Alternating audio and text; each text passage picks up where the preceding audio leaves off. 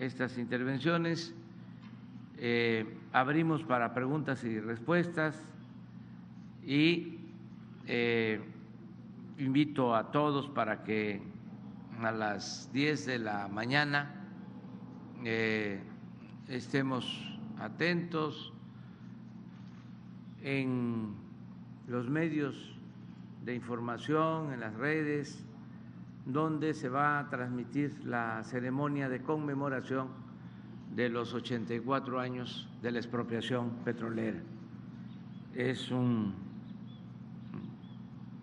día especial, una fecha histórica muy importante y vamos a dar a conocer eh, los avances en la nueva política energética del país cómo eh, estamos rescatando la industria petrolera nacional. De modo que vamos con el ingeniero Cuitláhuac.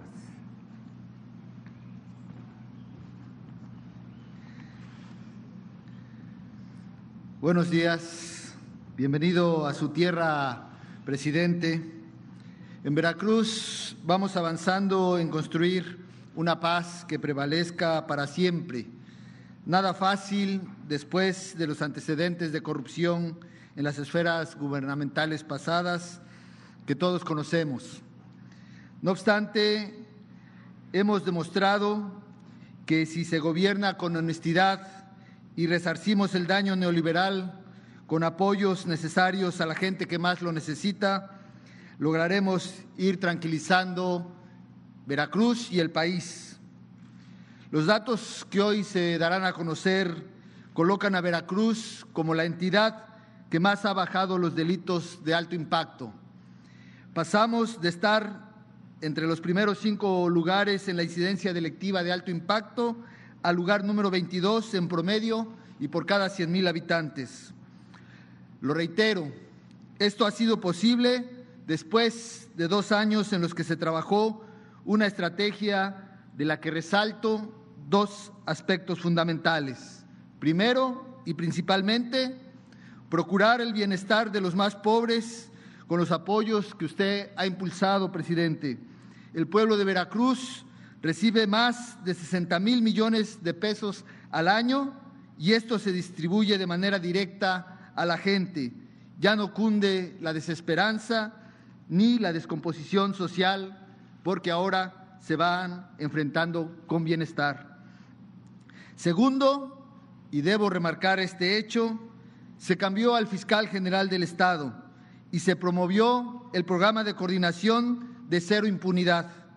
Se rompió, pues, la vinculación de la delincuencia con la autoridad que prevalecía en los gobiernos que nos antecedieron.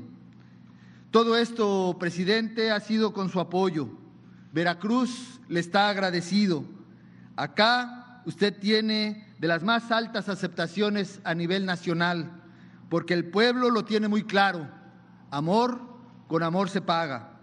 Finalmente, quiero aprovechar que estamos aquí y se envía un mensaje a nivel nacional.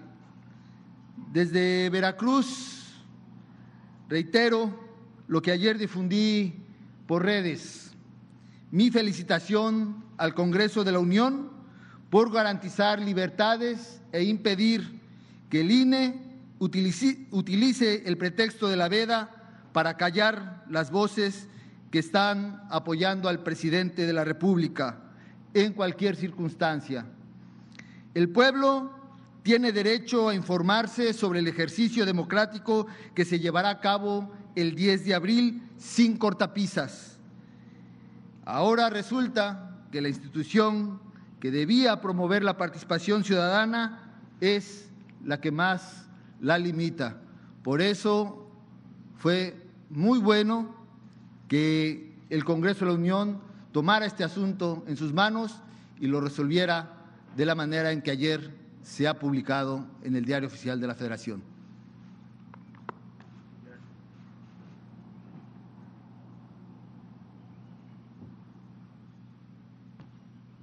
Con su permiso, señor presidente. Buenos días. Vamos a informar sobre la situación de seguridad pública aquí en el estado de Veracruz. Adelante con la presentación.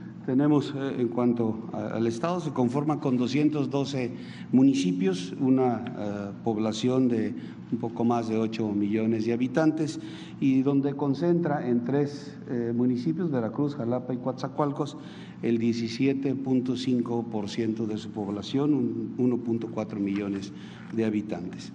En cuanto a, la, a la mesa de seguridad, donde se coordinan los esfuerzos, como ya bien lo citaba el señor gobernador, de todas las entidades de seguridad. Eh, el señor gobernador este, ha asistido al 82%, la ha encabezado en el 82% de ocasiones, 498, y su secretario general de gobierno en el 18%, en 110 eventos. Esta, esta eh, participación, como lo vamos a ver enseguida, esta coordinación que se hace en la mesa es eh, este, importante y relevante para poder alcanzar los índices que en la actualidad, índices delictivos que en la actualidad tiene el Estado.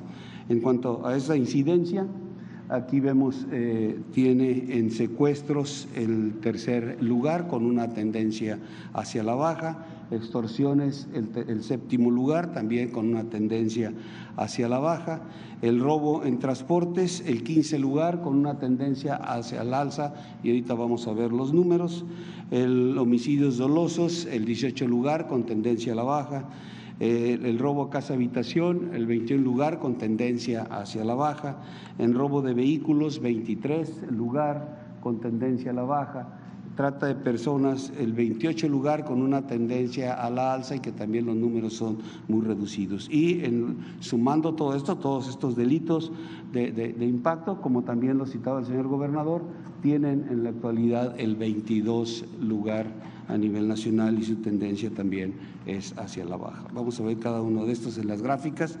Eh, el secuestro. La información que presentamos está, es hasta el mes de enero, que es la información que, que eh, este, genera el sistema, el Secretariado Ejecutivo del Sistema Nacional de Seguridad Pública.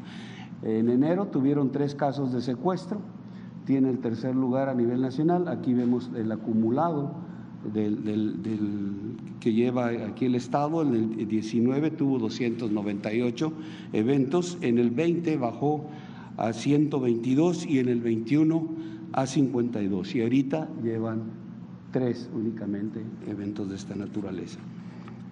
En extorsión, en enero tuvieron 50 eventos, tiene el séptimo lugar a nivel nacional. También se identifica en el acumulado una tendencia hacia la baja el robo en transportes, 15 eh, eventos de esta naturaleza en, en enero. La tendencia se está marcando hacia la alza, tiene el 15 lugar. Y aquí tenemos los números del acumulado en el 19, 36, en el 20, 207, 21, 258 y en lo que va del 22 únicamente 15. Homicidios dolosos, 82 registrados en enero 18 lugar a nivel nacional, la tendencia a la baja. Aquí observamos el acumulado y en, su gráfica de este, cómo va también hacia esa tendencia a reducir el número de delitos. El robo a casa habitación, 214 eh, eventos en enero, tiene el 21 lugar a nivel nacional y también su tendencia se registra hacia la baja, teniendo en este año solamente 214.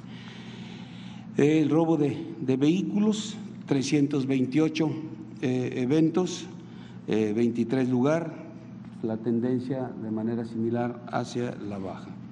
El trata de personas, no hubo en el mes de enero eventos de esta naturaleza. Aquí lo que yo mencionaba, los números son reducidos, aunque la tendencia es hacia la alza, como lo marca aquí, pero tiene el 28 lugar. Eh, en el 19 tuvo cuatro, en el 20 siete, en el 21 11 y ahorita no llevan ninguno. El total de delitos de impacto, 2.684 registrados en enero, con el 22 lugar a nivel nacional. Su tendencia también se identifica hacia la baja. Eh, en, relación a la cantidad total de homicidios dolosos por entidad federativa en lo que va de la administración y hasta, hasta enero, el Estado tiene el noveno lugar con 4.007 eh, homicidios, cuando la media nacional es 2.847. En homicidios dolosos por cada 100.000 habitantes, el Estado ocupa el 18 lugar con 50 homicidios y la media es 78. Eh, en cuanto a homicidios dolosos, robo de vehículos y narcomenudeo, aquí tenemos siete estados que son los que más concentran este, este delito o estos delitos. Primero tenemos Jalapa, Veracruz, seguido Coatzacoalcos, Córdoba, Minatitlán, Poza Rica y Acayuca.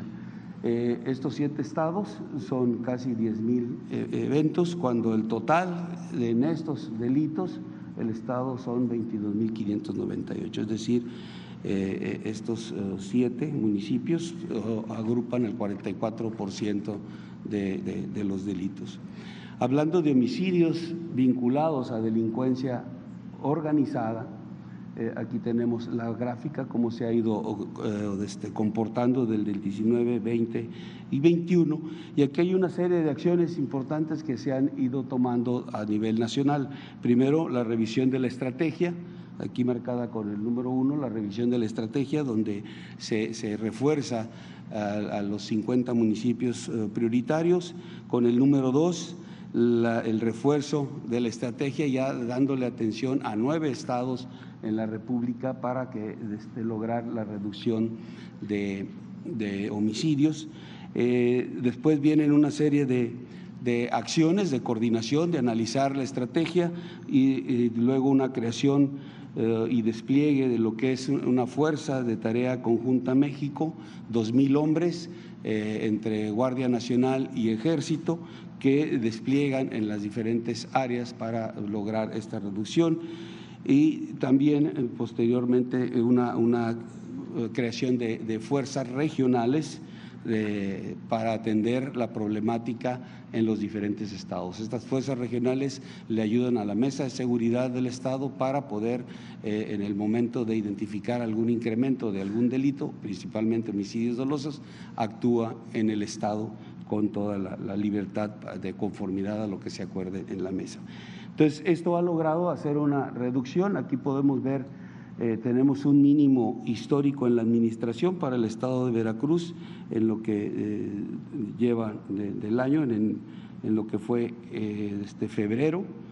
Tiene nada más 39 homicidios dolosos así como, como Veracruz y también hubo otros estados que lograron mínimos históricos en la administración. Y ahorita, en marzo, se han registrado únicamente 16 homicidios vinculados a delincuencia organizada en el Estado. En cuanto a seguridad pública, tenemos eh, personal de la Policía Estatal. Eh, la parte importante son los, el personal operativo, el que está en campo, el que realiza la actividad eh, para poder garantizar la seguridad a la ciudadanía. Ahí del Estado tenemos 2.625 operativos en la Policía Municipal 5.621 para hacer un total de personal operativo de 8.246. De conformidad al parámetro que maneja la ONU, de acuerdo al número de habitantes, debería de tener 24.188. Eh, en promedio tiene un déficit, de acuerdo a, ese análisis, de un 62% de policías. Eh, en cuanto a fuerzas federales de seguridad que participan también aquí en el Estado, tenemos por parte del Ejército y Fuerza Aérea 6.487 elementos operativos, por parte de la Secretaría de Marina 5.217, de la Guardia Nacional 4.302 haciendo un total de 16.006 eh, eh, elementos que sumados a las policías estatales y municipales hacen un gran total de 24.252 elementos atendiendo la seguridad de la ciudadanía. Todos estos eh, elementos, estos 24.000, actúan, adelante por favor, en 18 coordinaciones eh, de, la Guardia Nacional en las que está dividido el Estado. Tenemos Veracruz, Cozoleacaque, Coatzacoalcos, Cosamaloapan, San Andrés Tuxtla, Huatusco, Songolica, Córdoba, Orizaba, Tantoyuca, Pánuco, Poza Rica, Martínez de la Torre, Papantla, Tuxpan, Veracruz, Coatepec y Jalapa. Y tiene también su coordinación estatal para este, pues, especialmente coordinar los esfuerzos de la Guardia con las Fuerzas Armadas, con las policías estatales y municipales. El Estado tiene, eh, en cuanto a construcción de compañías para este despliegue de la Guardia Nacional, eh, tiene eh, actualmente 20. Estas 20, cuatro se construyeron en el 2020, que fueron Córdoba, Las Chuapas, Tuxpan y Jalapa, siete en el 2021 Coatepec, Cosamaloapan, Huatusco, Omealca, Pánuco, Papantla, Sayula de Alemán. En el 22, cuatro más, Córdoba, Cosamaloapan, Álamo y Coatzacoalcos. Y por parte del Ejército se cedieron cinco instalaciones a la Guardia Nacional para este despliegue, que es en Martínez de la Torre, El Lencero, Coatzintla, San Andrés Tuxtla y Orizaba y para el 2023, el año que viene, dentro del programa de reforzamiento de la Guardia Nacional, se están considerando 12 compañías más que estarán eh, establecidas en Jalapa, en Huatusco, Pozo Leacaque, Isla, Izhuatlán de Madero, Izhuatlán del Sureste, Lerdo de Tejada, Martínez de la Torre, Miahuatlán, Minatitlán, Tihuatlán y Zongolica para hacer un total de 32 instalaciones, 32 compañías de la Guardia Nacional desplegadas en todo el Estado al término del 2023. En cuanto a asignación de recursos federales y estatales en materia de seguridad pública, en lo que es el Fondo de Aportaciones para la Seguridad Pública, el FASP, el Estado tiene un total de 401.3 millones de pesos y en el fortalecimiento de los municipios y demarcaciones territoriales cuenta el Estado con 5.962.7 millones de pesos. En cuanto a aseguramientos, eh, aquí en el Estado de Veracruz, por las partes eh, eh, de fuerzas federales, aquí tenemos los resultados, lo que llevamos en la administración.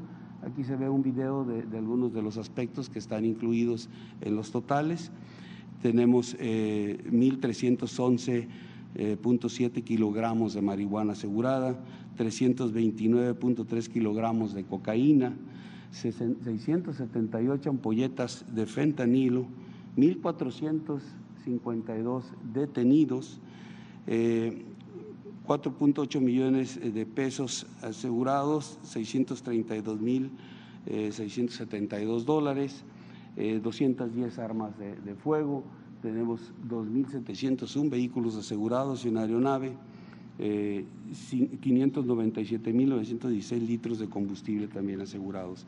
En cuanto al robo de hidrocarburos, aquí en el Estado, el Estado tiene siete ductos este, eh, que, lo, que lo atraviesan. Eh, este, son, hay uno de gas, el resto son poliductos. Eh, se han detectado en el Estado 1.835 tomas clandestinas en la, administración y los municipios en donde se ubican la mayor cantidad, pues tenemos a Cayucan, Juan Rodríguez Clara, Tierra Blanca, Tihuatlán y Omealca. El resto, entre otros municipios, se completa las 1.835. Se han asegurado en este ámbito del robo de hidrocarburos 261 vehículos, se han recuperado más de 2 millones de litros de combustible, se han asegurado 32 predios, 166 detenidos. En cuanto al plan de búsqueda y rescate, se ha participado en 49 eventos, auxiliando a 62 personas, participando 79 de este, elementos del Ejército, Fuerza Aérea, eh, CEMAR y Guardia Nacional. En cuanto al plan DN3, plan Marina y plan de la Guardia Nacional en la Administración, eh, se ha participado en eh, incendios forestales, en lluvias severas, derrames de sustancias químicas, deslaves, eh, incendios urbanos y explosiones, frentes fríos y desde huracanes, habiendo resultado beneficiado 84.873 personas y desde empleado del personal del ejército, 6.215 elementos, de la Secretaría de Marina, 2.300 y de la Guardia Nacional, 79. En cuanto a vacunación, eh, en lo que está el esfuerzo, el apoyo por parte de las Fuerzas Armadas a esta actividad, se, han logrado vacunar 10.3 millones de, o se han aplicado 10.3 millones de, dosis, eh, se han empleado 5.800 elementos y 891 vehículos, eh, considerando que el Estado, el 82.1% de la población tiene cuando menos una dosis de esta vacuna. Es todo, es todo, señor presidente. Muchas gracias. Pues muy bien, vamos a abrir para preguntas. Este, tú eres de local, de acuerdo. Muy bien. Adelante. Tres, cuatro. Empezamos así.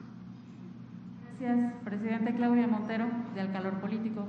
El día de ayer eh, el, Congreso, en la Cámara de Diputados, se aprobó una reforma que permita a las instituciones bancarias eh, que cobren o que, bueno, que ellos eh, tomen del salario de los trabajadores los créditos que se tienen. Preguntarle, presidente, si usted está de acuerdo con esta reforma con la que prácticamente se está regresando a los tiempos del porfiriato.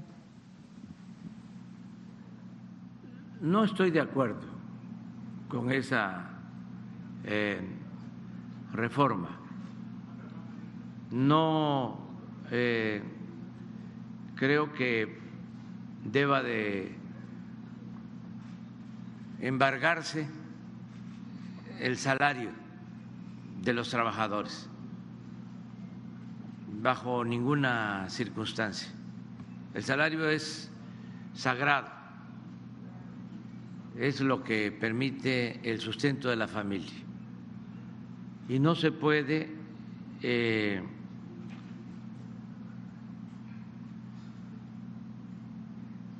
utilizar la nómina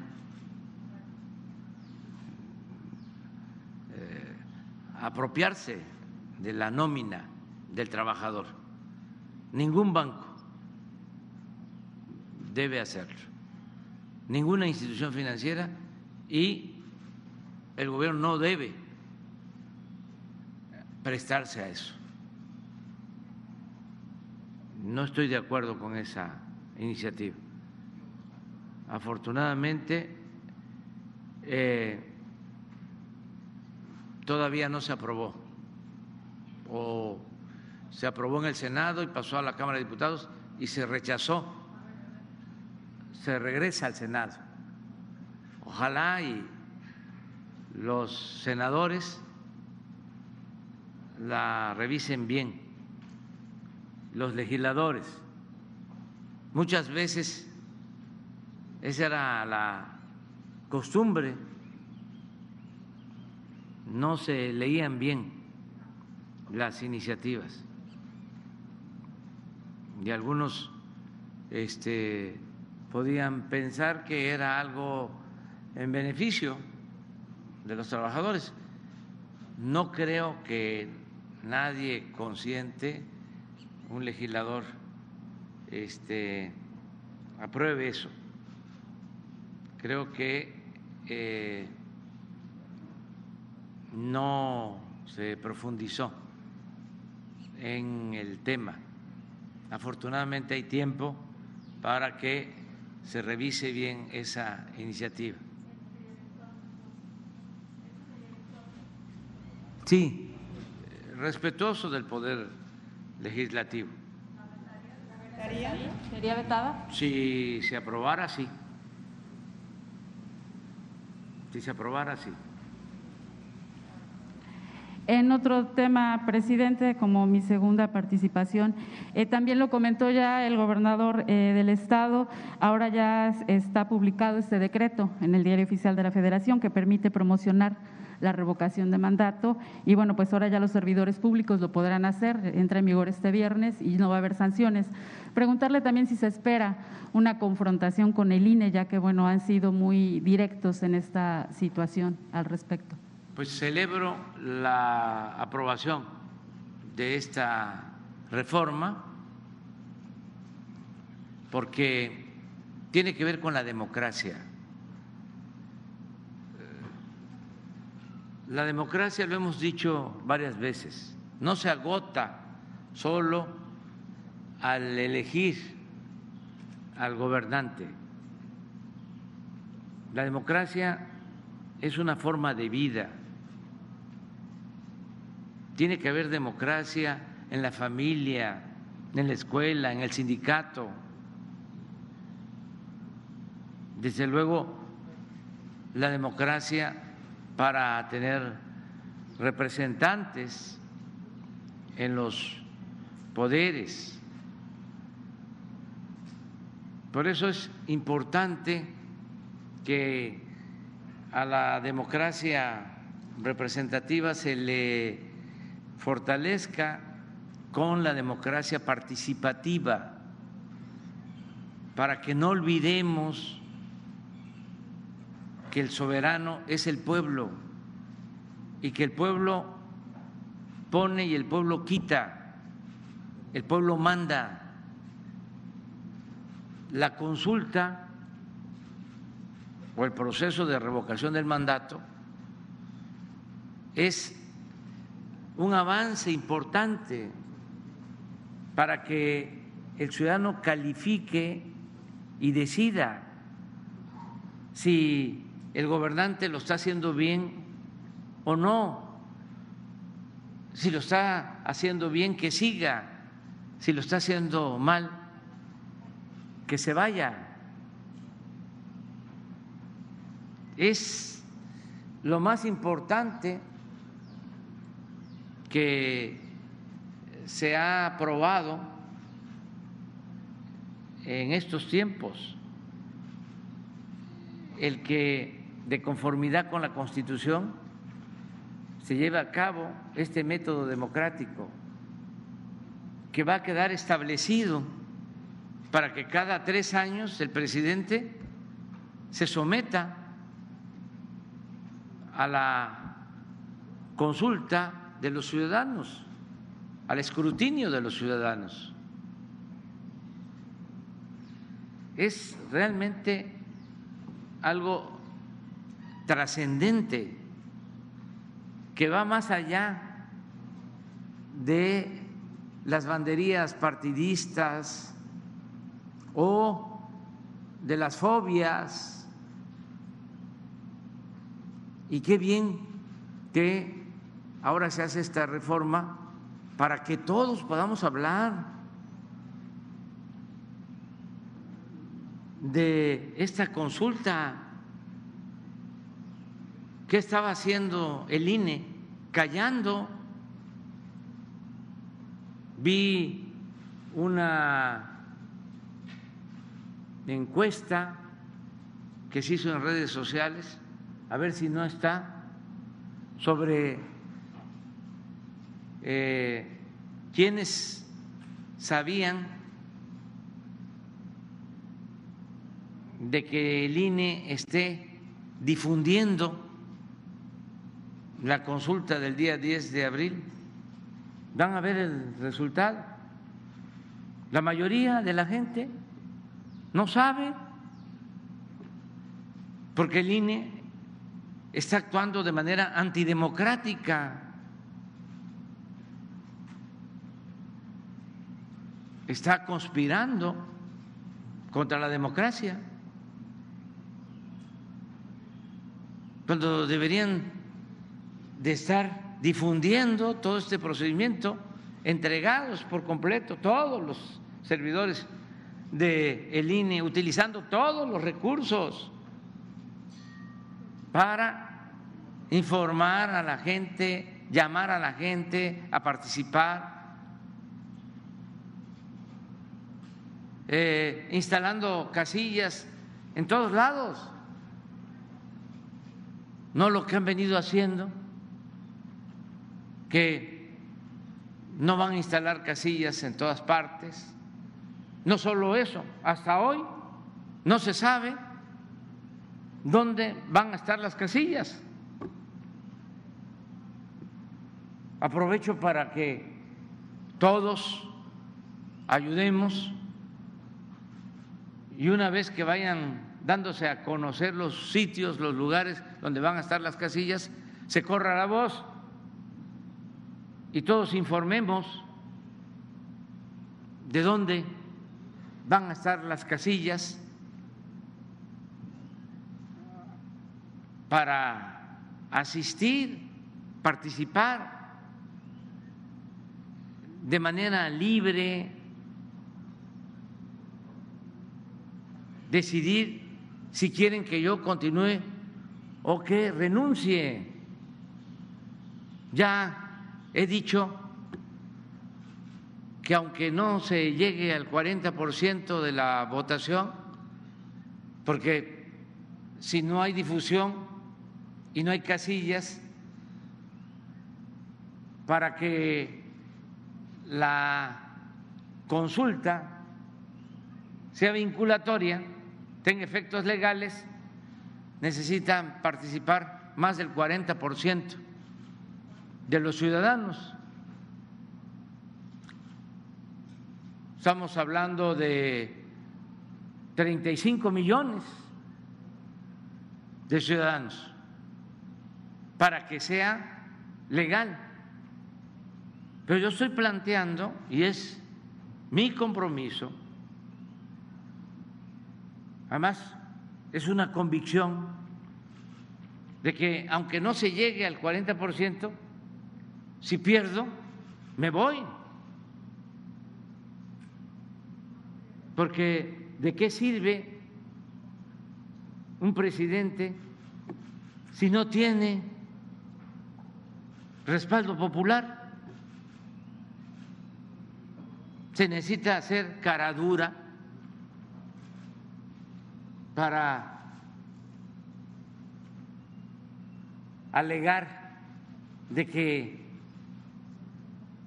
no fue legal. Esto no es un asunto nada más legal, es un asunto moral, es un asunto político.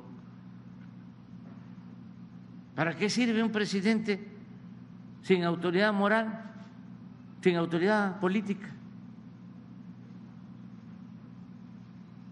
Imagínense, cualquiera este, tendría la tentación, el atrevimiento de ningunearlo.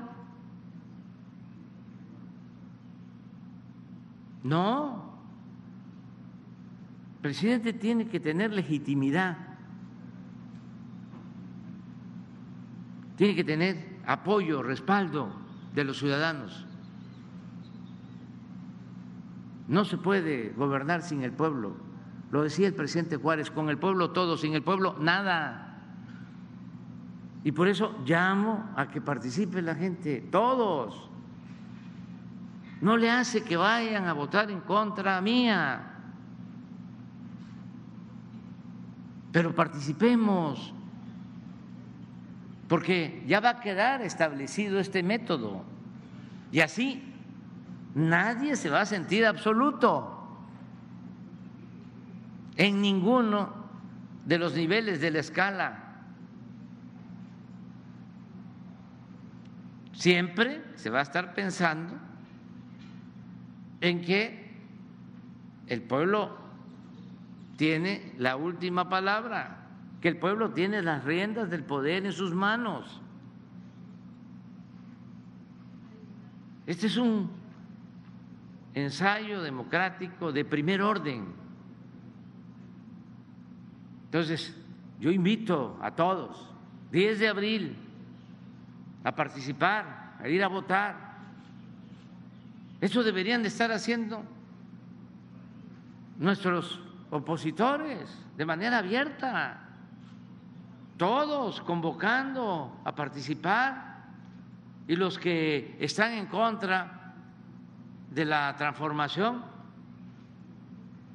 llamando a votar a los que piensan igual,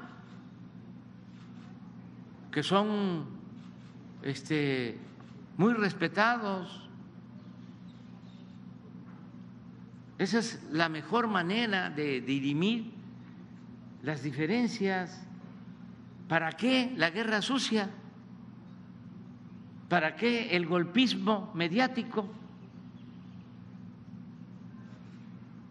¿Para qué el calumniar? No, esta es una buena oportunidad. Claudio X González debería estar encabezando esto, Felipe Calderón, Fox, Cedillo, Salinas, todos llamando a votar abiertamente, sin hipocresías, hasta el señor Lozano está este, llamando a votar en contra mía. Qué bien.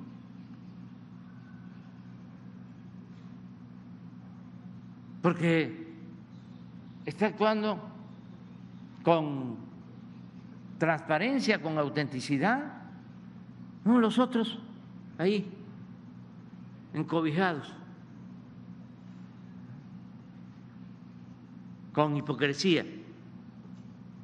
No, este, vamos mejor a continuar con la guerra sucia para derrocarlo de esa manera, porque esa es una política golpista, ya lo he dicho, muy de moda ¿eh? a nivel mundial. Ya no es porque se ve mal la intervención directa, el golpe de Estado con militares, sino el debilitar al gobernante, socavar su autoridad para tenerlo como eh, blanco, como Perele, ningunearlo y que sigan dominando las élites, los poderosos, los corruptos. Esa es la estrategia, que no se tenga autoridades con apoyo, respaldo ciudadano. Ustedes saben que lo más importante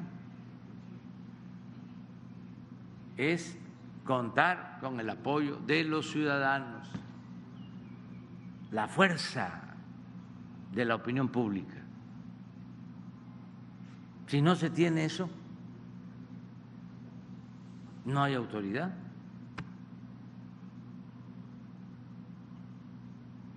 Por eso, qué bien que los legisladores aprobaron esta reforma para que se pueda hablar todos, que se pronuncie los dirigentes, que se pronuncien los dirigentes de todos los partidos. los eh, de las cúpulas económicas, financieras, políticas, los medios de información.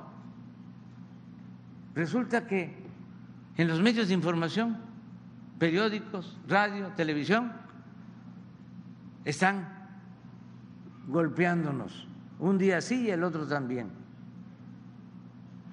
con honrosas excepciones. Pongan la radio. Acá no, ¿eh? Porque no es eh, nacional, porque hablan de que eh, son cadenas nacionales o periódicos nacionales. Y no es así. Básicamente es la Ciudad de México, la radio y la televisión y los periódicos. Pero en la Ciudad de México pone uno la radio y están hablando mal de nosotros. Le cambia y sigue lo mismo. Le cambia igual. ¿Qué fórmula, qué imagen, qué radiocentro, qué, ¿cómo se llama la de Joaquín Vargas? MBS, todos los conductores. ¿Qué es la W? Todos.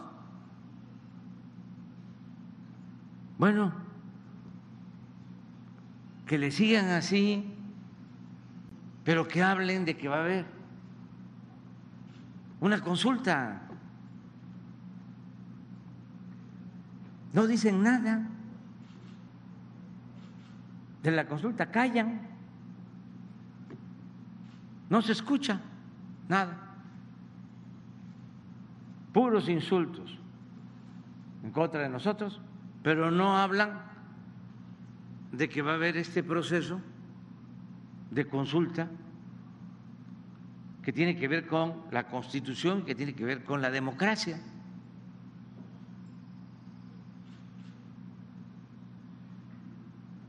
¿Cuántas veces ha hablado Ciro Gómez Leiva de la consulta? Joaquín López Dóriga, Loré de Mola, Carmen Aristegui. Sería bueno hacer el, análisis. ¿Cuánto tiempo le han dado? Le han dedicado a este tema. ¿No tienes ahí lo de la eh, encuesta sobre si el INE estaba informando, si habían visto algo? Es de creo, creo que hay un portal 21 de noticias o algo así.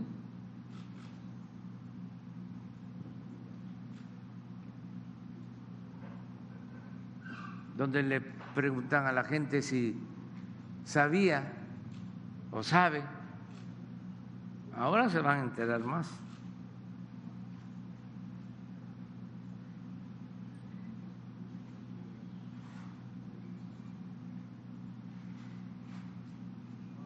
No está.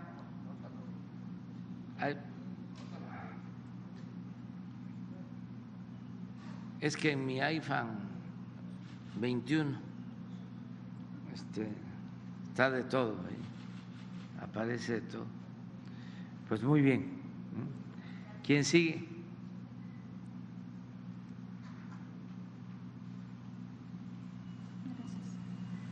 Días, presidente. Irma Santander de Liberal del Sur y de CDP Noticias. Mis dos preguntas son, em, uno de sus compromisos en campaña fue eh, la remediación del basurero de las matas. Em, los desechos continúan tirándose ahí. Eh, mi pregunta es, eh, ¿cómo va la iniciativa de gestión sustentable de los residuos que se vierten en ese tiradero abierto para reducir este impacto ambiental? Es un compromiso que usted tiene a nivel nacional de los depósitos de tiradero abiertos. Y la segunda pregunta es... Eh, las proyecto en el corredor interoceánico es la llave de la entrada a Coatzacoalcos, Minatitlán, en la región sur que uno de sus eh, eh, compromisos también fue la reconstrucción con concreto hidráulico de la carretera Mina a Hidalgo-Titlán, la Cuatza Villahermosa, carretera 180 igual en malas condiciones, los complejos industriales. Eh, ¿Qué proyectos hay para esta rehabilitación y modernización de las carreteras en el sur? Pues se va a, este, a seguir trabajando en las carreteras del sur. Hay un convenio de mantenimiento de estas carreteras con empresas que se está eh, revisando antes de que finalizara el gobierno anterior se dieron estos contratos para mantenimiento de las carreteras y los estamos ahora eh, activando para que las carreteras estén en buen estado. Es un compromiso que tenemos. Y sí eh, hicimos el compromiso de la carretera de Hidalgotitlán, ya este, está autorizado un presupuesto. Básicamente es un camino de Hidalgotitlán hacia eh, comunidades este, rurales y ya tenemos el presupuesto. Yo creo que este año se va a terminar ese camino. Me gustaría incluso que se le preguntara a el ingeniero, al licenciado este, Nuño, sobre el camino de Hidalgotitlán. Este, y ahora, no, ahora les voy a informar. Y en cuanto al basurero, es un compromiso que tenemos. Este, estamos eh, buscando que se termine eh, de resolver este problema aquí en Mina sobre el basurero. Y vamos a seguir eh, resolviendo los problemas de estos basureros que afectan, que contaminan. Es parte de nuestro trabajo con los gobiernos estatales y municipales. Eso es lo que puedo contestarte sobre eso. Este, hay caminos, hay carreteras como hoy voy a supervisar la carretera del Istmo, desde Salina Cruz hasta Acayuca, que estamos invirtiendo, ampliándola, va a quedar eh, completamente modernizada esa carretera.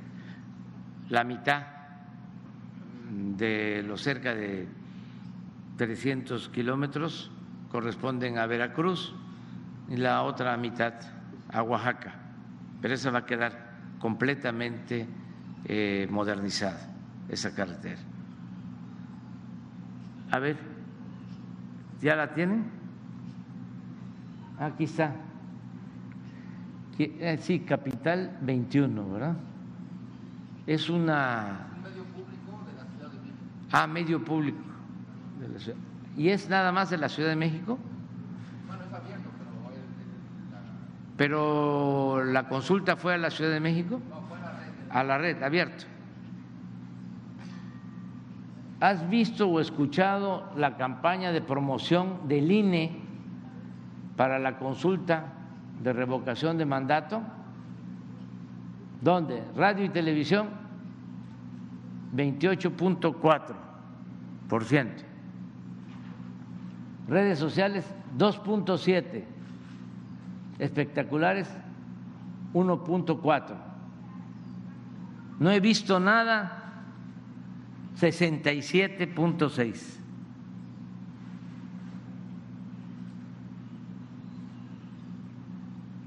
Eso es lo que vi en redes. Pero estoy seguro que ahora se va a difundir más. Y el INE debe de apurarse para dar a conocer dónde se van a instalar las casillas, dónde se van a instalar las casillas. ¿Qué sitio? ¿Cuántas? He recibido quejas de que en Monterrey están eh, proponiendo poner las casillas en las zonas donde vive la clase media alta en la clase alta, municipios de más ingresos hay municipios en donde no van a poner una sola casilla, los municipios pobres, ni una casilla. Hay también este, casillas eh, distantes, donde tienen que ir tres, cuatro, cinco horas Ahí yo eh, le digo a la gente que no le hace que tarden, pero que lleguen. Si es posible, un día antes y a pedir posada. Un día antes, quedarse ahí, a esperar. Un día por la democracia.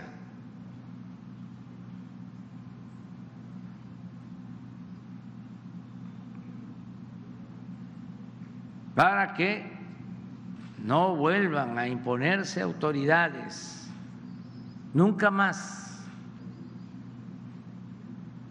gobiernos corruptos, impuestos, nunca más gobiernos apuntalados con la publicidad, con los medios de información, por contubernio, por dinero.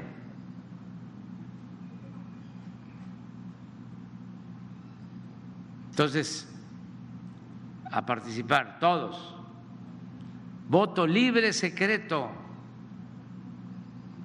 lo que diga la conciencia, pero participar todos.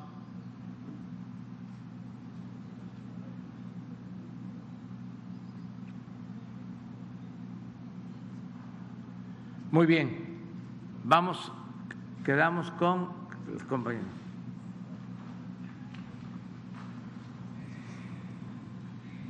Buenos días, señor presidente. Soy Eder López Cabrera del Corporativo Imagen del Golfo y del Diario del Istmo. A continuación, mis preguntas. Hace días el director general del Corredor, Interoceánico del Istmo de Tehuantepec se reunió con los 33 alcaldes de municipios veracruzanos donde atraviesa este proyecto federal y confirmó por fin ya cuáles son los cinco polos de desarrollo de este lado veracruzano pero también existen dudas de, los empresarios sobre cuáles serán los otros incentivos fiscales para las empresas y si esta zona franca que se va a establecer eh, será únicamente en los polígonos de los parques industriales o en estos 33 municipios tal como ocurre en la frontera norte.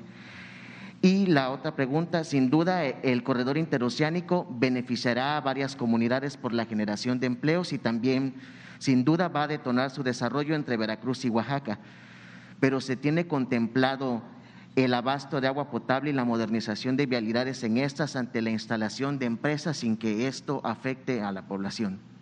Sí, es un programa pues, eh, integral.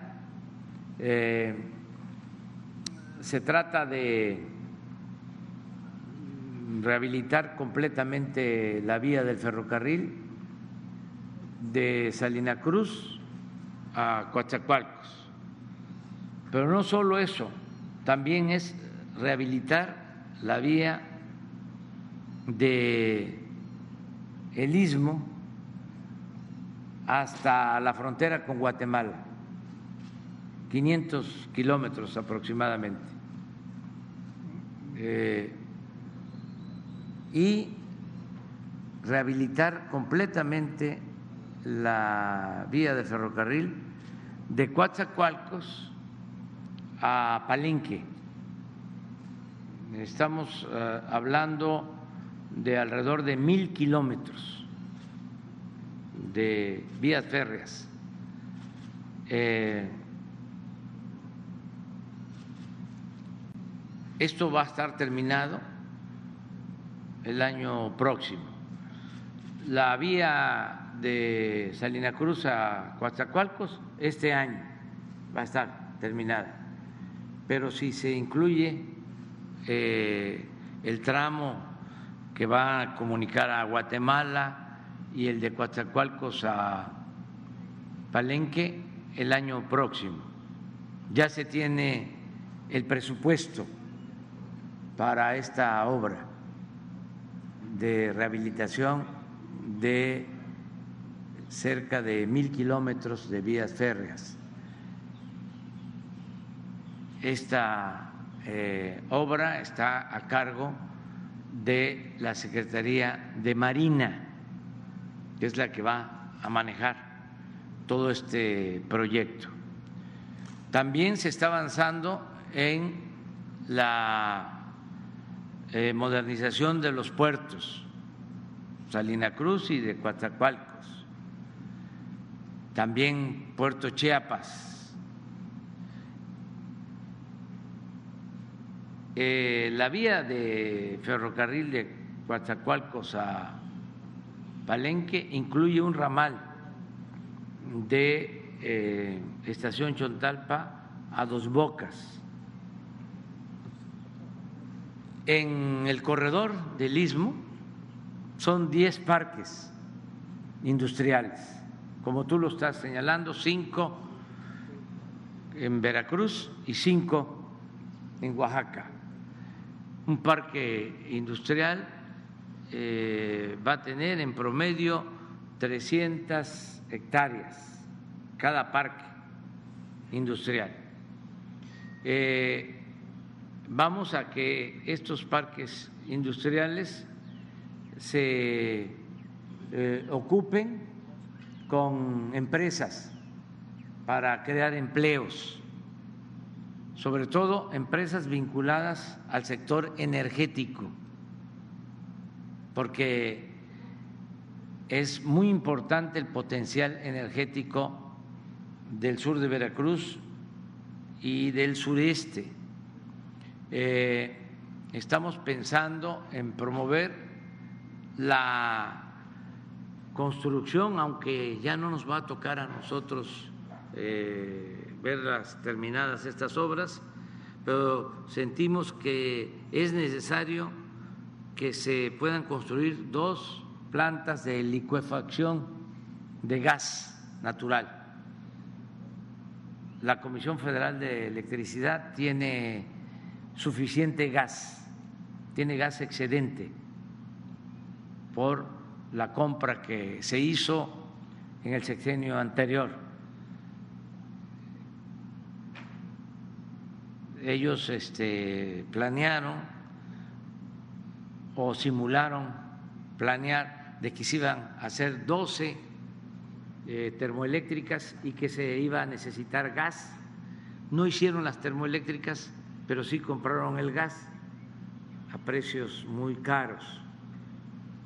Negocio eh, de esos contratos leoninos que se eh, otorgaban. Entonces, logramos un acuerdo para bajar el precio del gas, pero de todas maneras tenemos gas excedente que se está revendiendo para no perder. Ese gas lo podemos eh, congelar, para eso son esas plantas de liquefacción, y se embarcan, y se embarca y se lleva a Asia o a la costa este de Estados Unidos o a cualquier puerto del el Atlántico. Entonces estamos pensando en dos plantas, una en Coatzacoalcos y otra en Salina Cruz para los países de, Asia. Y esto tiene que ver con los parques industriales. Pero además eh, se está viendo que empresas como Samsung se hagan también cargo de estos parques eh, y otras empresas. Sí, eh, estamos procurando que las empresas que están trabajando, que están eh, haciendo la refinería de Dos Bocas, Termium, y otras eh, puedan tener estos parques industriales porque vamos a concluir este año la construcción de la refinería de Dos Bocas. Hoy están trabajando 30 mil obreros, trabajadores de la construcción en Dos Bocas, pero esa refinería se va a operar con mil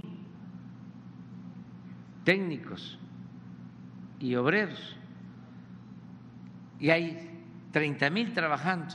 Entonces no queremos que se queden sin empleo, porque así es la industria de la construcción. Es muy noble, rápido se generan empleos, se reactiva la economía, pero cuando se terminan las obras ya eh, tiene que haber otros frentes de trabajo y todos esos trabajadores queremos que estén en los 10 parques industriales del ISPO. Claro, tienen la posibilidad de ir a laborar al tren Maya, que todavía este, se va a inaugurar hasta diciembre del año próximo, pero eh, por eso la importancia de los parques industriales. ¿Qué ventajas van a tener las empresas? Primero, van a contar con gas, que es una materia prima importantísima para cualquier industria. Gas a buen precio. Ahora con la guerra en Ucrania, la intervención de Rusia o la invasión de Rusia y la guerra en Ucrania, en Europa están padeciendo mucho porque dependen del gas de Rusia, países europeos. España, por ejemplo, tiene un incremento en el precio de las gasolinas, del gas, como nunca.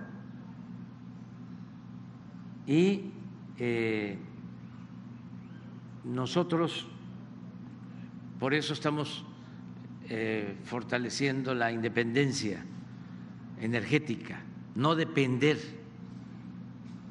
de materias primas del extranjero, no depender de combustibles del extranjero, no depender de alimentos del extranjero, producir en México lo que consumimos. Esa es la política que estamos aplicando.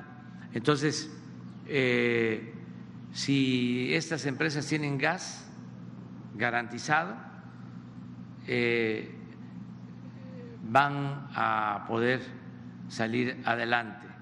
Lo otro es que van a tener subsidio fiscal, es decir, eh, se va a reducir el IVA, se va a reducir el impuesto sobre la renta, van a tener eh, trato preferencial en cuanto al pago de impuestos, todas estas empresas con el propósito de que se generen empleos en el istmo. Es una cortina de desarrollo. Eso es lo que estamos planteando. Municipios, o sea, no sería una zona franca como es en el norte. Lo estamos viendo en este, los polígonos, pero es muy probable que se amplíe. O sea, que se amplíe haber una zona franca en, la zona del istmo. Toda la franja del, del istmo. Este, y eh, también lo que estás comentando, un programa especial de desarrollo para los municipios del Istmo. Ya se está trabajando en eso, en todos los municipios del Istmo va a haber eh, ya inversión, ya se está trabajando con programas de desarrollo urbano y los programas sociales, los programas de, bienestar que va van a apoyar a la gente. Eh, les puedo decir, en Salina Cruz estaba invadida la, la vía eh, con viviendas y se eh, están construyendo viviendas en, una, en un terreno de la Secretaría de Marina y se les va a dejar todo un fraccionamiento terminado. Se le está dando un trato especial a todos. En Coatzacoalcos sería también algo similar, porque también eh, hay zonas que están invadidos los derechos de vía y hay cierta resistencia de las personas a, a dejar esos lugares que pues otras administraciones les propiciaron vivir ahí. Entonces sí se haría algo similar para Coatzacoalcos. Sí, en todos lados, todos lados. Como decía el presidente Juárez, nada por la fuerza, todo por la razón, el derecho y yo agregaría por la justicia. Muy bien. Gracias, presidente. A ver, Hidalgo Titlán.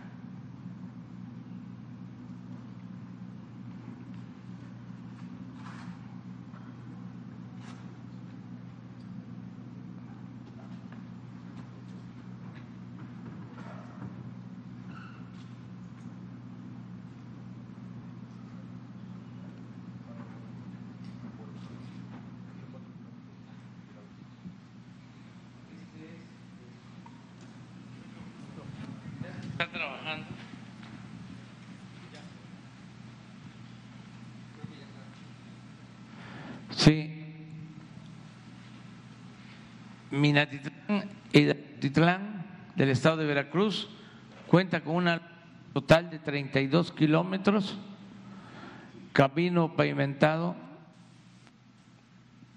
de 60 metros de ancho, 6 metros de ancho, se amplía a 7, inversión, este es el presupuesto del 21. Eh, 67 millones. Eh, el 22, 10.3, es que no alcanzo a ver aquí esto. Ah, es que es plurianualidad, sí. Eh, son 15.7 kilómetros el 21 y 16.3 para el 22. Se tiene un avance físico de 67.8 y un avance financiero de 74%. Se concluye este año. este es el avance global del 28 de febrero. Y ayer se firmó un contrato con el pueblo de Hidalgotitlán de cuatro kilómetros de pavimento, de eh, hidráulico, de concreto. Esto es básicamente, por lo que mencionas, porque sí fue un compromiso que hice, y lo mismo lo del basurero, que quiero revisar cómo vamos sobre eso.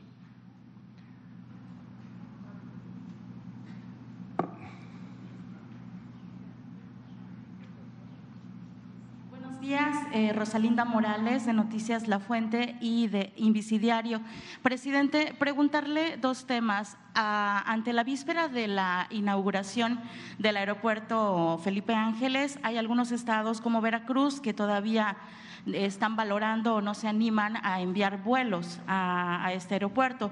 Eh, saber cuál es su postura, cuál es su opinión sobre estos aeropuertos que todavía no se animan a enviar vuelos y eh, pues saber si hay certeza no de que ellos puedan estar este eh, o que se puedan o que puedan tomar esta decisión pronto. Y también preguntarle en el caso de Veracruz la otra vez que usted vino de visita había comentado que no había permisos para mineras o algo así mencionó en, alguna de las mañaneras cuando estuvo aquí de visita en Veracruz.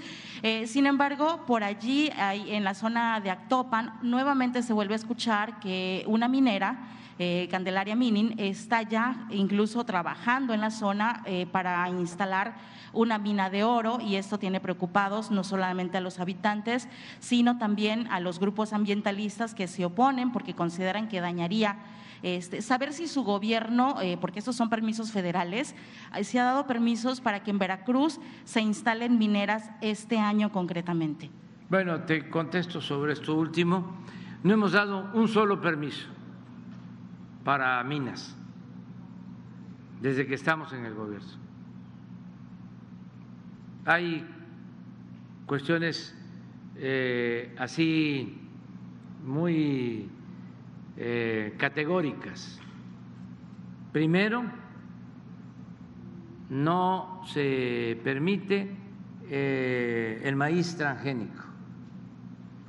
Segundo, no se permite, no se ha dado autorización para la explotación con fracking. Eh, tercero, no se ha dado ningún permiso para explotación de minas desde que estamos en el gobierno. Hemos cumplido. Si hay este caso, es porque a lo mejor les dieron el permiso en los anteriores gobiernos que daban permiso a diestra y siniestra. Ya hemos hablado de cómo eh, solo Calderón entregó 12 millones de hectáreas de concesiones mineras. 12 millones. No, estoy mal. 21 millones de hectáreas. Es que ahora recordé cuántos eh, ejidos, cuántas hectáreas entregó el general Cárdenas. 18 millones de hectáreas a campesinos, a un millón de familias campesinas de aquel entonces. Y Calderón entregó 21 millones de hectáreas, pero a las mineras. Entonces, eso ya se terminó. Porque llegaron a entregar en el periodo neoliberal 120 millones de hectáreas en todo el periodo neoliberal. Nuestro país tiene 200 millones de hectáreas. Entregaron el 60% del territorio nacional. Ni Porfirio Díaz enajenó tanto suelo patrio. Por eso es eh, increíble que haya mucha gente, no pocos, que aplaudan y quieran que regrese el modelo neoliberal. Pero bueno, nosotros no hemos entregado nada. Tu otra pregunta, la primera.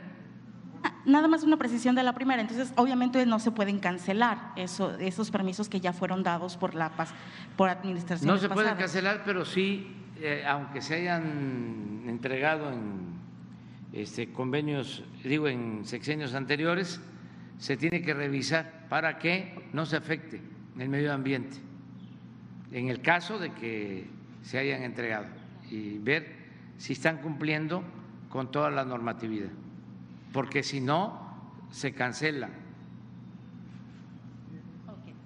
Lo eh, otro que planteaste eh, sobre los estados que todavía no se animan a, ah. mandar vuelos ahora que vayan a Esto del aeropuerto, miren, es una obra extraordinaria, muy buena, eh, una obra magna, un orgullo para México. Nada más que eh, debemos también de pensar que desgraciadamente no todos podemos viajar en avión no todos los mexicanos. No sé, pero yo creo que pueden viajar en avión el 60, perdón, el 30 o el 40 por ciento de la población. Digo, para ubicarnos, pues, porque la mayor parte de la gente que tiene que trasladarse lo hace en camión hace por tierra, donde les resulte más barato. Entonces, primero vamos a ubicarnos en eso, ¿no?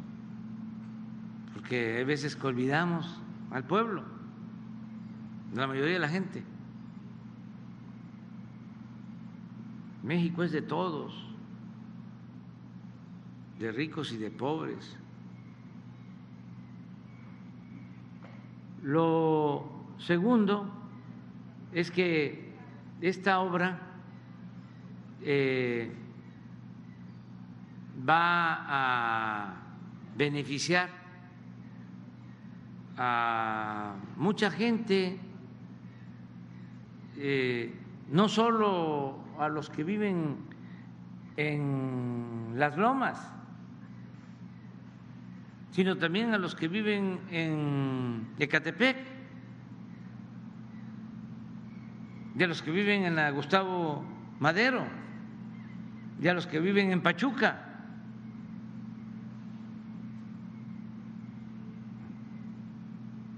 en Huehuetoca, que son millones, porque estamos pensando en el aeropuerto cómo trasladarnos si vivimos en Santa Fe o en Las Lomas, pero si vivimos en Gustavo Amadero o en Catepec, nos queda más cerca que el actual aeropuerto. ¿Y qué? ¿El aeropuerto no va a ser para todos? para que quedara cerca, pues entonces de las lomas tendríamos que hacer el aeropuerto en Paseo de la Reforma.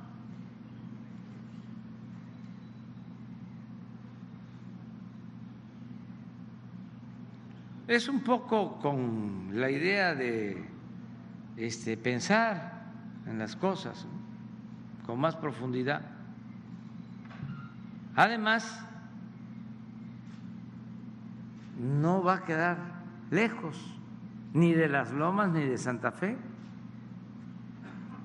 Es cosa de que los que han viajado más que nosotros, pues eh, piensen dónde están los aeropuertos en las ciudades más grandes del mundo. Los aeropuertos en Nueva York, los aeropuertos en Washington, en Londres, el aeropuerto de Madrid, ¿dónde están? ¿A qué distancia del centro de esas ciudades? Pero además, para tranquilidad de Joaquín López Dóriga y de otros, va a haber también, y aprovecho para anunciarlo, este, viajes para los que tienen recursos, desde Polanco hasta el aeropuerto en helicóptero.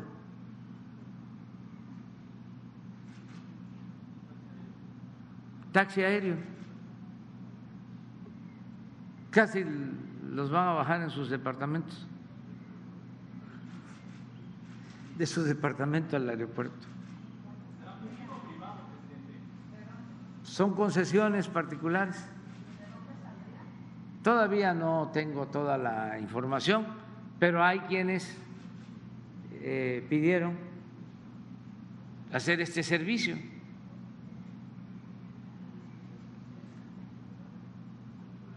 Ya eh, lo que es carga, comentaba el general, ¿por qué no lo informa? de, la ocupación ya en carga y sobre esto último también. Bien, para la operación de lo que es los taxis aéreos, el, aeropuerto tiene un área exclusiva para este, la operación y despacho de, helicópteros, la base de helicópteros. Ya, ya se tienen tres empresas que van a estar trabajando eh, ahí con, esta parte de taxis, son dos helicópteros por empresa y una, y una de ellas también va a realizar el despacho y operación de vuelos de, helicópteros. Eh, comentaría que eh, el movimiento de los helicópteros dentro de, de, lo que es el aeropuerto no se interfiere. Los accesos y salidas de los helicópteros, la ubicación que se le puso a la base de helicóptero está diseñada para que no interfiera con el, el, aterrizaje y despegue de lo que son la, operación normal de la, del aeropuerto.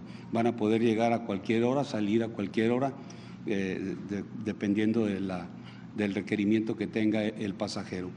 Eh, también sobre carga, toda, toda el área de carga ya está asignada a las compañías nacionales e internacionales. Ya no tenemos espacio, ya está eh, totalmente este, asignado. Eh, empezarán las operaciones de carga de acuerdo ya a las necesidades que tengan la, las empresas, pero está, está totalmente cubierto esa, esa parte. Al igual que, que los transportes, eh, las eh, personas que se organizaron dentro de los municipios que están ahí aledaños ya tienen también una, una empresa conformada que va a dar también el servicio de, taxis en esa, en esa parte para poder eh, este, pues apoyar a los pasajeros que, que arriben o que, o que lleguen a hacer un vuelo ahí en, el aeropuerto. Poco a poco se van a ir este, eh, animando y este, se van a, este, a ocupar todos los espacios del nuevo aeropuerto, porque también ya está saturado el aeropuerto de la Ciudad de México y como va a ir creciendo la demanda, pues este, se van a ir eh, trasladando vuelos de las empresas hacia el aeropuerto Felipe Ángeles. Ya va a volar eh, Viva, Aerobús, va a volar Aeroméxico, Volari y pronto eh, empresas eh, extranjeras o eh, líneas aéreas extranjeras que también ya están haciendo sus, sus trámites. ¿Cómo se llama la empresa esta extranjera que está asociada con Aeroméxico? Delta, Delta. Hablé con el presidente de Delta Internacional para este, eh, invitarlos y fue muy amable y están planeando también el que pueda haber vuelos eh, internacionales. Lo conocí en, una vez que vino a México, porque están asociados con Aeroméxico, y ahora le hablé por teléfono y quedó en que van ellos a, a revisar la posibilidad de que vuelen a este del aeropuerto de Felipe Ángeles a Estados Unidos. Muy bien.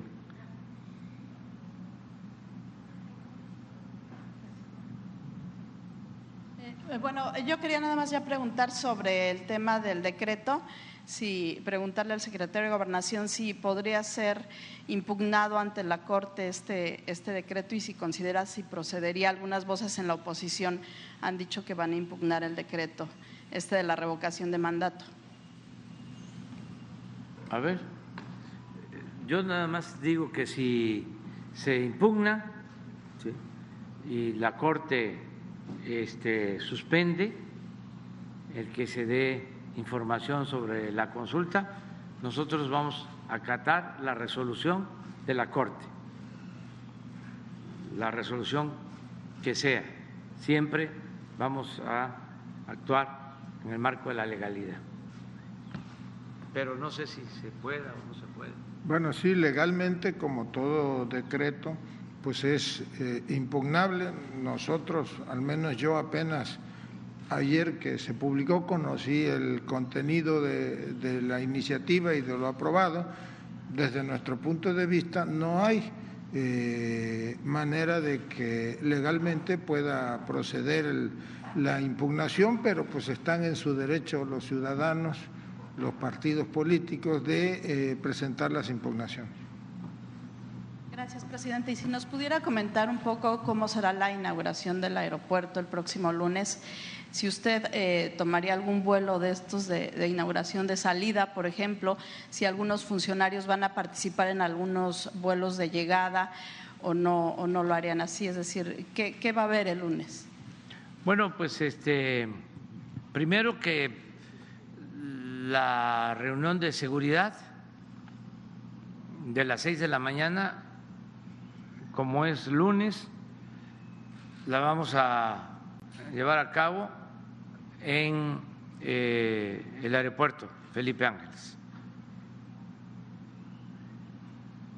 Porque no solo es el aeropuerto Felipe Ángeles, ahí está la base aérea eh, militar, hay una ciudad, se hizo una ciudad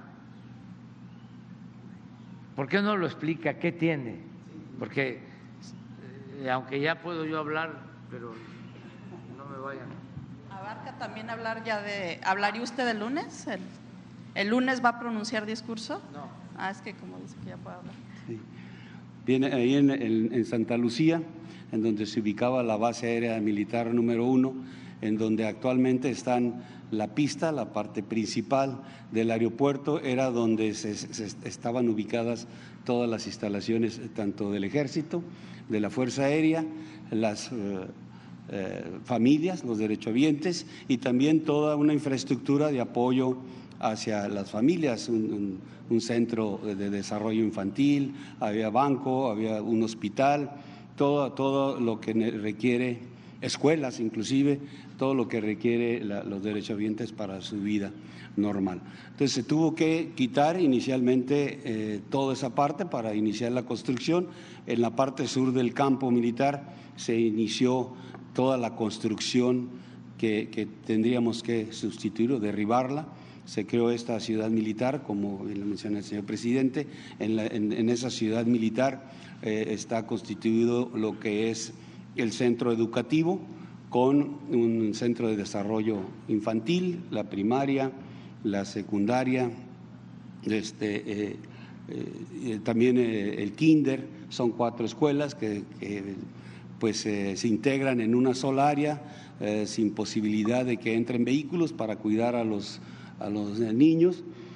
también tiene su centro comercial para atender a los derechohabientes y a los visitantes que en algún momento tengan la, pues, eh, que estar por ahí para algo en, lo que es el campo o el aeropuerto, porque se conectan. Eh, también eh, se crearon todas las instalaciones de la, de la base aérea militar número uno, donde se construyeron los hangares que corresponden a los escuadrones aéreos que operan y que han operado desde hace muchos años desde ese, desde ese punto las, las instalaciones de la Fuerza Aérea para el control, el mando y control de todas esas eh, unidades. Eh, también eh, planteles del sistema educativo militar, ahí está la Escuela Militar de Materiales de Guerra, que ya estaba ahí en ese punto, pero precisamente donde está la cabecera de la, de la pista principal, ahí estaba ubicada esa escuela, se tuvo que construir otra y derribar esta. También está la Escuela Militar de especialistas de la Fuerza Aérea que, bueno, tienen mucho que ver con toda la base porque ahí es donde se prepara el personal para dar el mantenimiento que requieren las aeronaves. Eh, también está eh, el complejo de la parte militar, que ya existía ahí, la 37 zona militar, con todas sus unidades que, la integran, personal de infantería, personal de, del batallón de ingenieros de combate, personal de artillería, personal que, sirve al, de, ahí despliegan para poder generar condiciones de seguridad en toda el área. También se tienen dos instalaciones de la Guardia Nacional que son las que darán, la Guardia Nacional dará la seguridad dentro del aeropuerto y la parte externa del aeropuerto.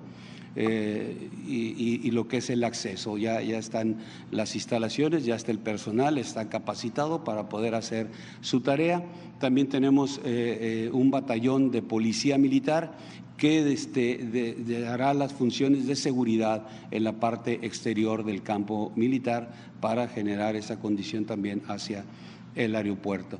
Ahí estará también la brigada de fusileros paracaidistas que eh, también se, se, está terminando esta obra.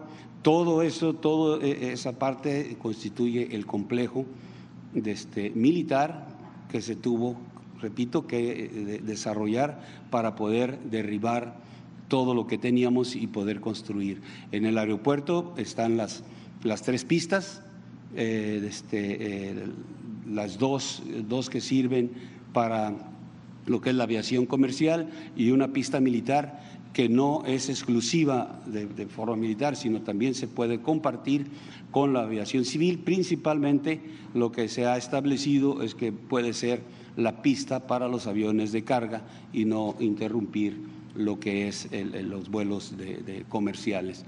También se tiene, como ya mencioné, la parte de, de lo que es eh, atención a los helicópteros, todo el desarrollo para helicópteros tiene la, el área de carga, tiene un área de mantenimiento donde eh, estará o está eh, un hangar para poder hacer el mantenimiento mayor a los aviones.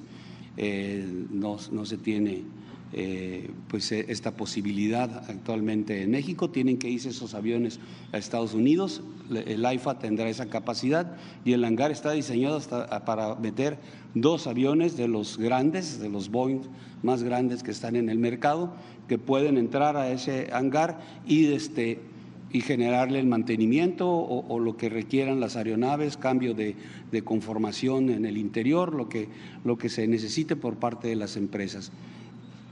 También este, eh, dentro de ese desarrollo eh, está una parte, lo que era la hacienda de, Santa Lucía, que inicialmente era la, la, sede de la región aérea del centro, esa también quedó uh, para ser integrado a todo el sistema del aeropuerto como una parte que servirá para realizar reuniones, convenciones o lo que se requiera dentro del ámbito aéreo, estará esa instalación este, eh, pues, eh, disponible para hacer esta, esta actividad. También dentro del aeropuerto están las instalaciones que van a dar el servicio a los aviones, es decir, los comisariatos. En el aeropuerto de la Ciudad de México, las empresas que se encargan de eso están fuera eh, de, de, lo que es el aeropuerto, están en otros puntos y tienen que estar llevando.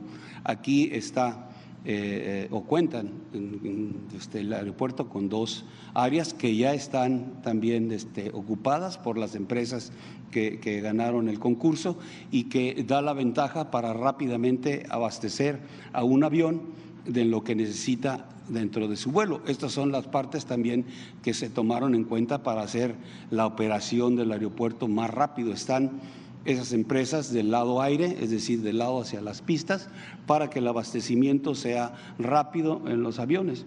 Al igual que el combustible, el combustible se tendrá que abastecer por tuberías que ya están en lo que es la plataforma. No habrá una cisterna que se acerque a un avión para poder este, abastecer de combustible. Ya ahí está la, la, conexión y ahí se tendrá que abastecer.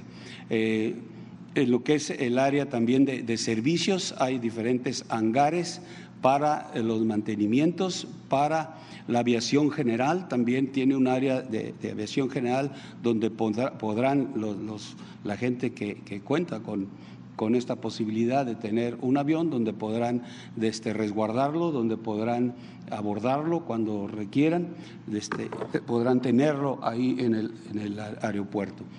Eh, y bueno, toda la parte en interior, pues eh, eh, ahorita estamos en el proceso de, la asignación de espacios para dar el servicio en lo que es la terminal. Ya llevamos un, buen avance de, comercios este, que se han interesado en, este, en tener ahí un local para servir a la ciudadanía. Eh, también el aeropuerto tiene su, hotel. Este hotel quizá tardará un poquito más porque hay que, la cadena a la que se asignó va a traer su, propio mobiliario porque esa es su política de tener el mismo mobiliario en todos los, sus hoteles. Ya una vez que esté su, mobiliario habrá una certificación de toda la operación del aeropuerto, del hotel, perdón, y entonces entrará ya en, operación. También se tiene eh, un estacionamiento eh, con una capacidad eh, importante de, este, espacios. también para, ya, ya está hecho lo que servirá para el tren suburbano, ya está la terminal, ya nada más sería que se termine la conexión para que pueda tener el acceso hacia el aeropuerto, el tren. Eh, para autobuses también ya está creada ahí la, estación para los autobuses, para el Mexibus, para que puedan llegar, bajar tanto trabajadores o este, pasajeros. Eh, son, son, y bueno, la torre de control que, tiene el aeropuerto, la parte de, incendios, ya tenemos los vehículos de, ataque rápido que requieren eh, la norma internacional que debe de tener un aeropuerto de esta naturaleza y bueno, todos los sistemas de navegación. El aeropuerto ya fue certificado en su operación. Este, eh, se hicieron las pruebas durante 15, 20 días, se estuvieron haciendo diferentes pruebas para poder este, eh, aterrizar y, despegar del aeropuerto, toda su instrumentación diurna y nocturna, todos sus radares, es eh, tiene un sistema que va a permitir este, dirigir a los aviones directamente a la posición a través de radares, a la posición donde va a bajar a los pasajeros, cosa que no existe actualmente en nuestro país. Siempre hay una persona que va dirigiendo el avión y que va este, acercándolo a su posición. En el aeropuerto todo eso va a ser este, automático a través de un radar especial que los va a llevar hasta el punto donde requiere este, eh, parar el, avión. Entonces ya, ya, lo tenemos listo eh, para poderlo poner en operación el día de este lunes. Este, eso es lo que.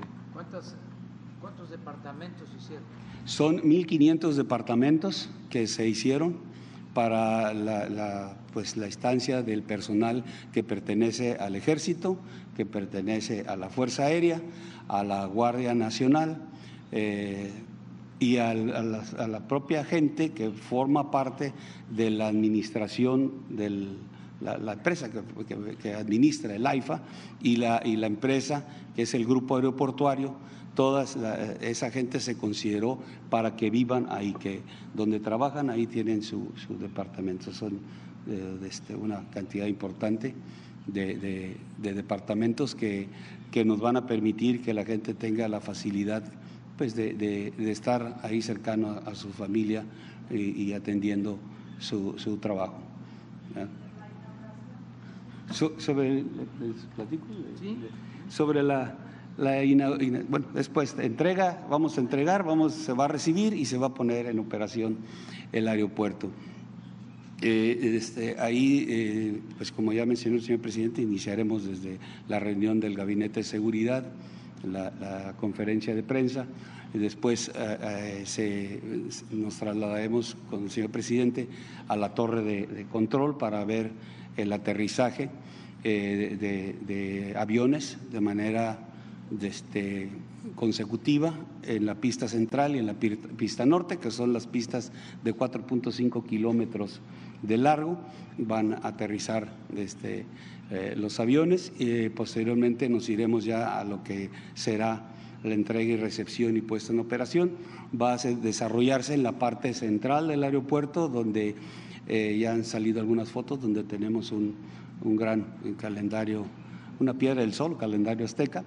Eh, ahí se hizo el dispositivo para esta actividad eh, tenemos considerados 1.400 invitados en esa área están invitados pues los, el gabinete, el gabinete de la República, los gobernadores de los estados, miembros de las secretarías de Estado que conforman el gobierno de la República.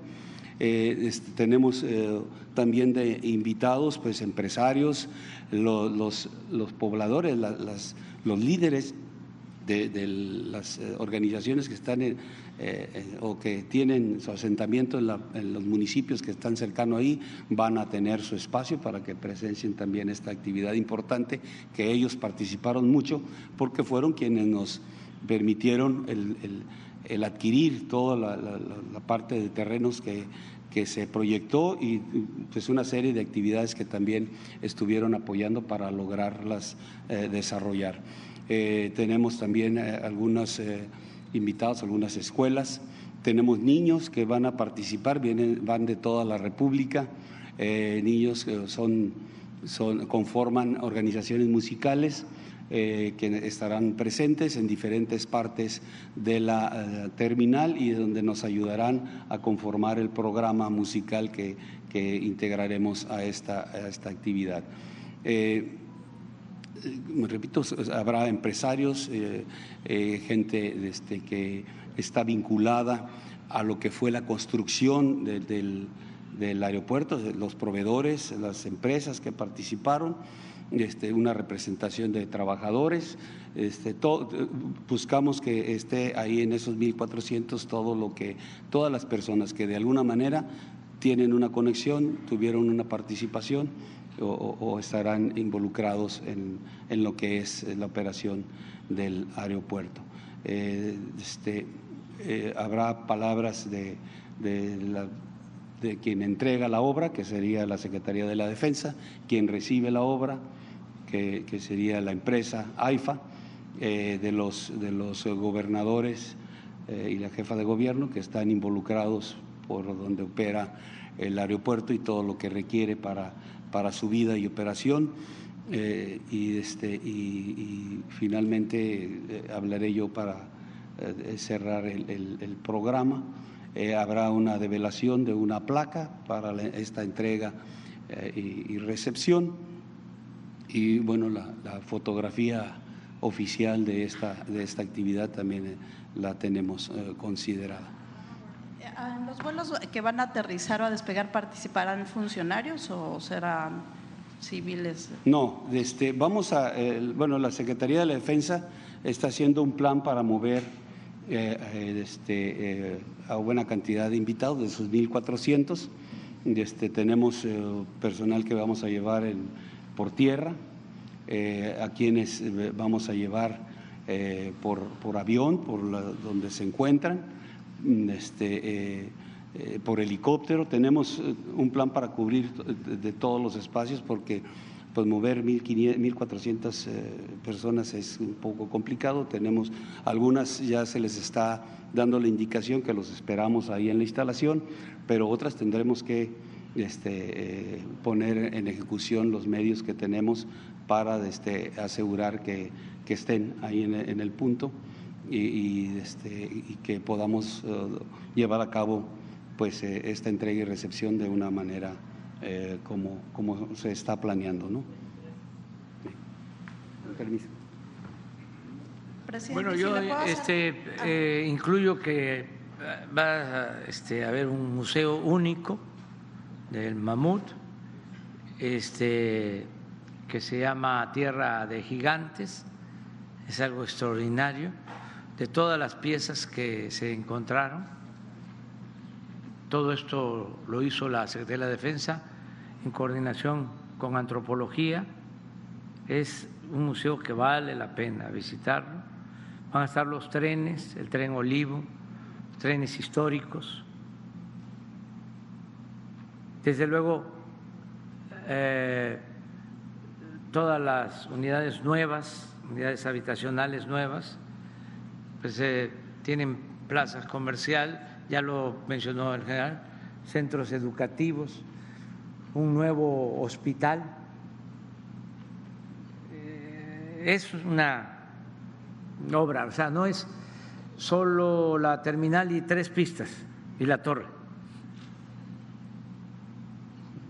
es eh, todo un complejo cívico-militar importantísimo. Y este, aprovecho para comentarles que ayer Epigmenio Ibarra me visitó en Palacio para decirme que realizó un documental y que lo aporta. Esto es que no eh, cobra, es gratuito, es una aportación a la causa sobre el aeropuerto Felipe Ángeles. Es una hora aproximadamente para que se tengan los antecedentes. Hay algo que yo no me acordaba. En el 2017, con Epigmenio, estábamos haciendo un documental que se llama Esto Soy, así como quién es el señor López, ¿se acuerdan? Pero este se llamó Esto Soy y lo hizo Epimenio en el 2017 y no me acordaba que este, fui a Texcoco, donde estaban construyendo empezando a construir el proyecto fallido de Texcoco. Y ahí hablé sobre el tema. Entonces, así empieza. Invito a que lo vean. Lo va a subir a las 5 de la tarde, el Pigmenio. Yo lo voy a subir a las 6 porque esto va a ayudar mucho a entender más sobre el porqué de esta obra. Quería preguntar qué opina de las declaraciones del expresidente Cedillo que dice que América Latina tiene una ola de gobiernos populistas e ineptos que han manejado mal la pandemia. Pues es este de esperarse, ¿no? ¿Quién es Cedillo?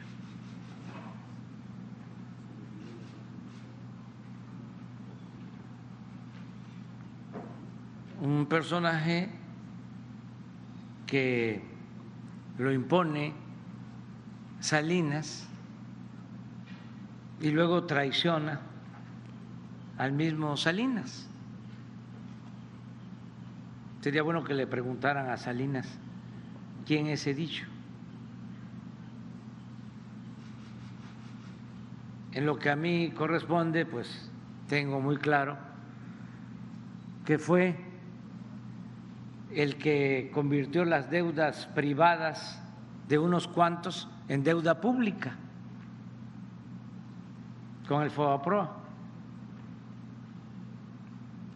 Una deuda de tres billones de pesos. La deuda de los banqueros y de algunos empresarios la convirtió en deuda de todo el pueblo de México.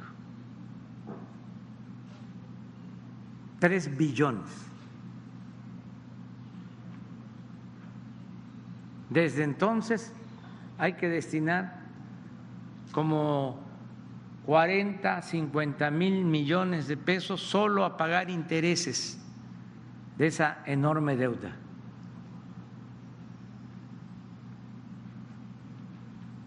Que se esté heredando a las nuevas generaciones.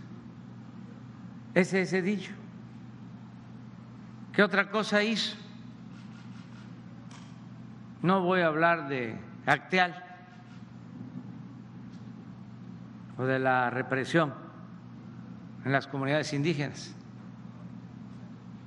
Voy a hablar de que fue el que privatizó los ferrocarriles nacionales.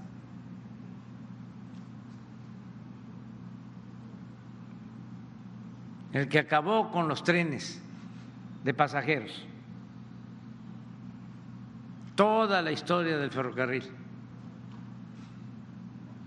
La derrumbó desde el primer ferrocarril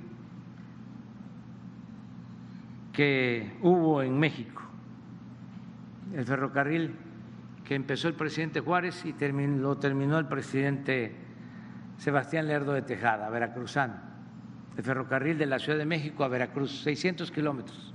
Desde entonces, y luego se siguieron construyendo líneas férreas con Porfirio Díaz, más de 20 mil kilómetros de vías férreas. Y luego de la revolución, lo mismo, se llegó a comunicar al país por ferrocarril. Y Cedillo, de un plumazo, privatizó los ferrocarriles, se los entregó a dos empresas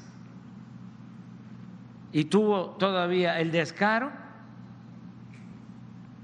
de que cuando terminó su gobierno se fue a trabajar a una de esas empresas extranjeras a las que le entregó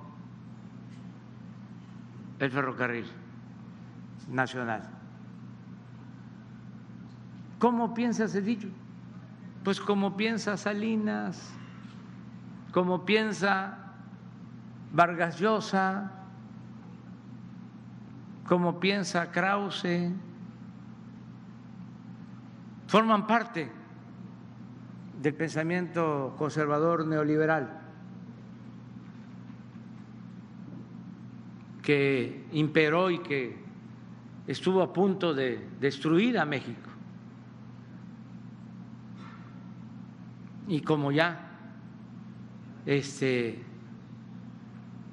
la gente sabe del daño que causaron, están molestos. ¿Cuál ineficiencia en el manejo de la pandemia?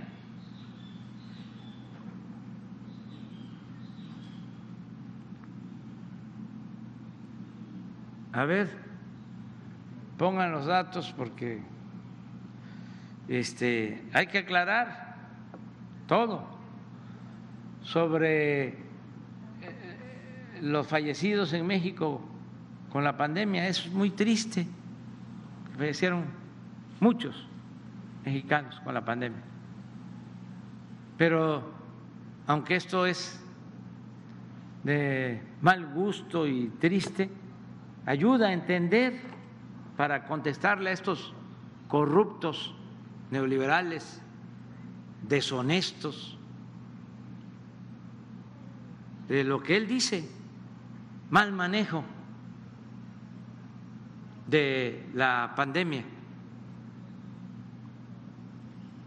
Para empezar, México es de los 10 países con más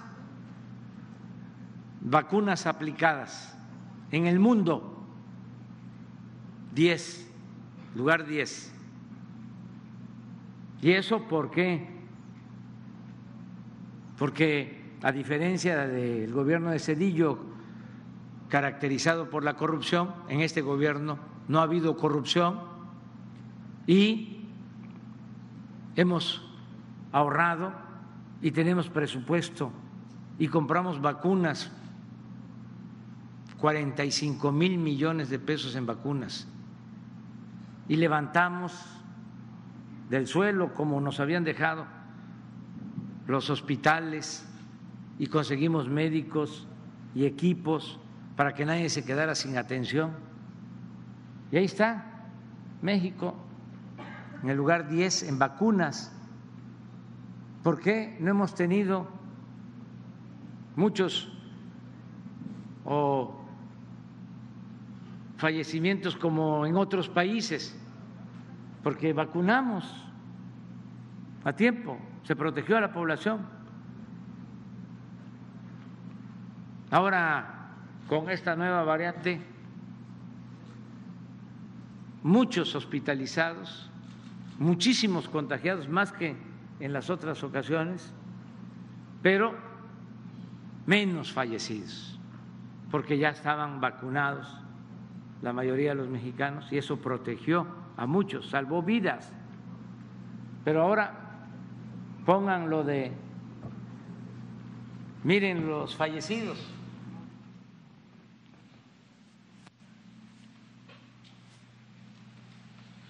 En 30, de 30 países, estamos en el lugar 25. Perú, nuestros hermanos sufrieron mucho. Son los que tienen el primer lugar en fallecidos de acuerdo a la población. A ver si lo amplían o porque no alcanzo. Ahí está.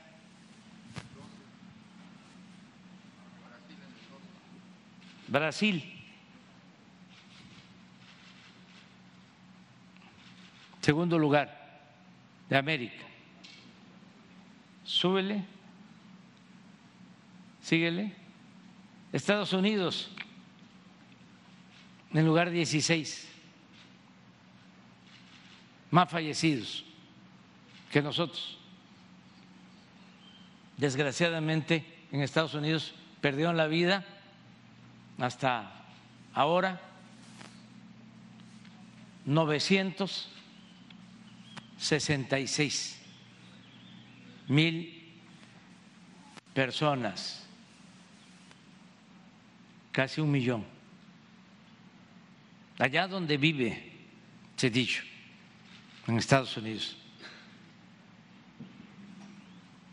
Porque ni siquiera se quedan a vivir en México cometen sus fechorías y abandonan el país. Argentina, Colombia, Trinidad y Tobago, todavía de Europa está arriba, Italia, que nosotros.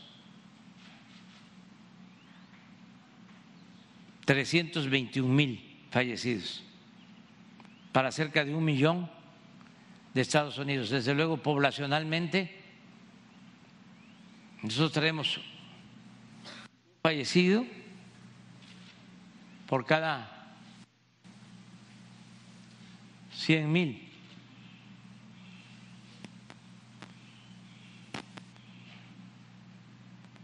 por millón de habitantes. Estados Unidos 1.2.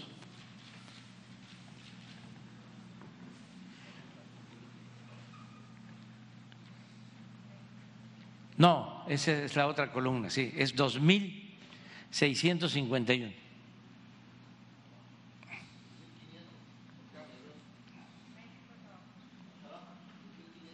Pero sí, 2.944 Estados Unidos y nosotros 2.552.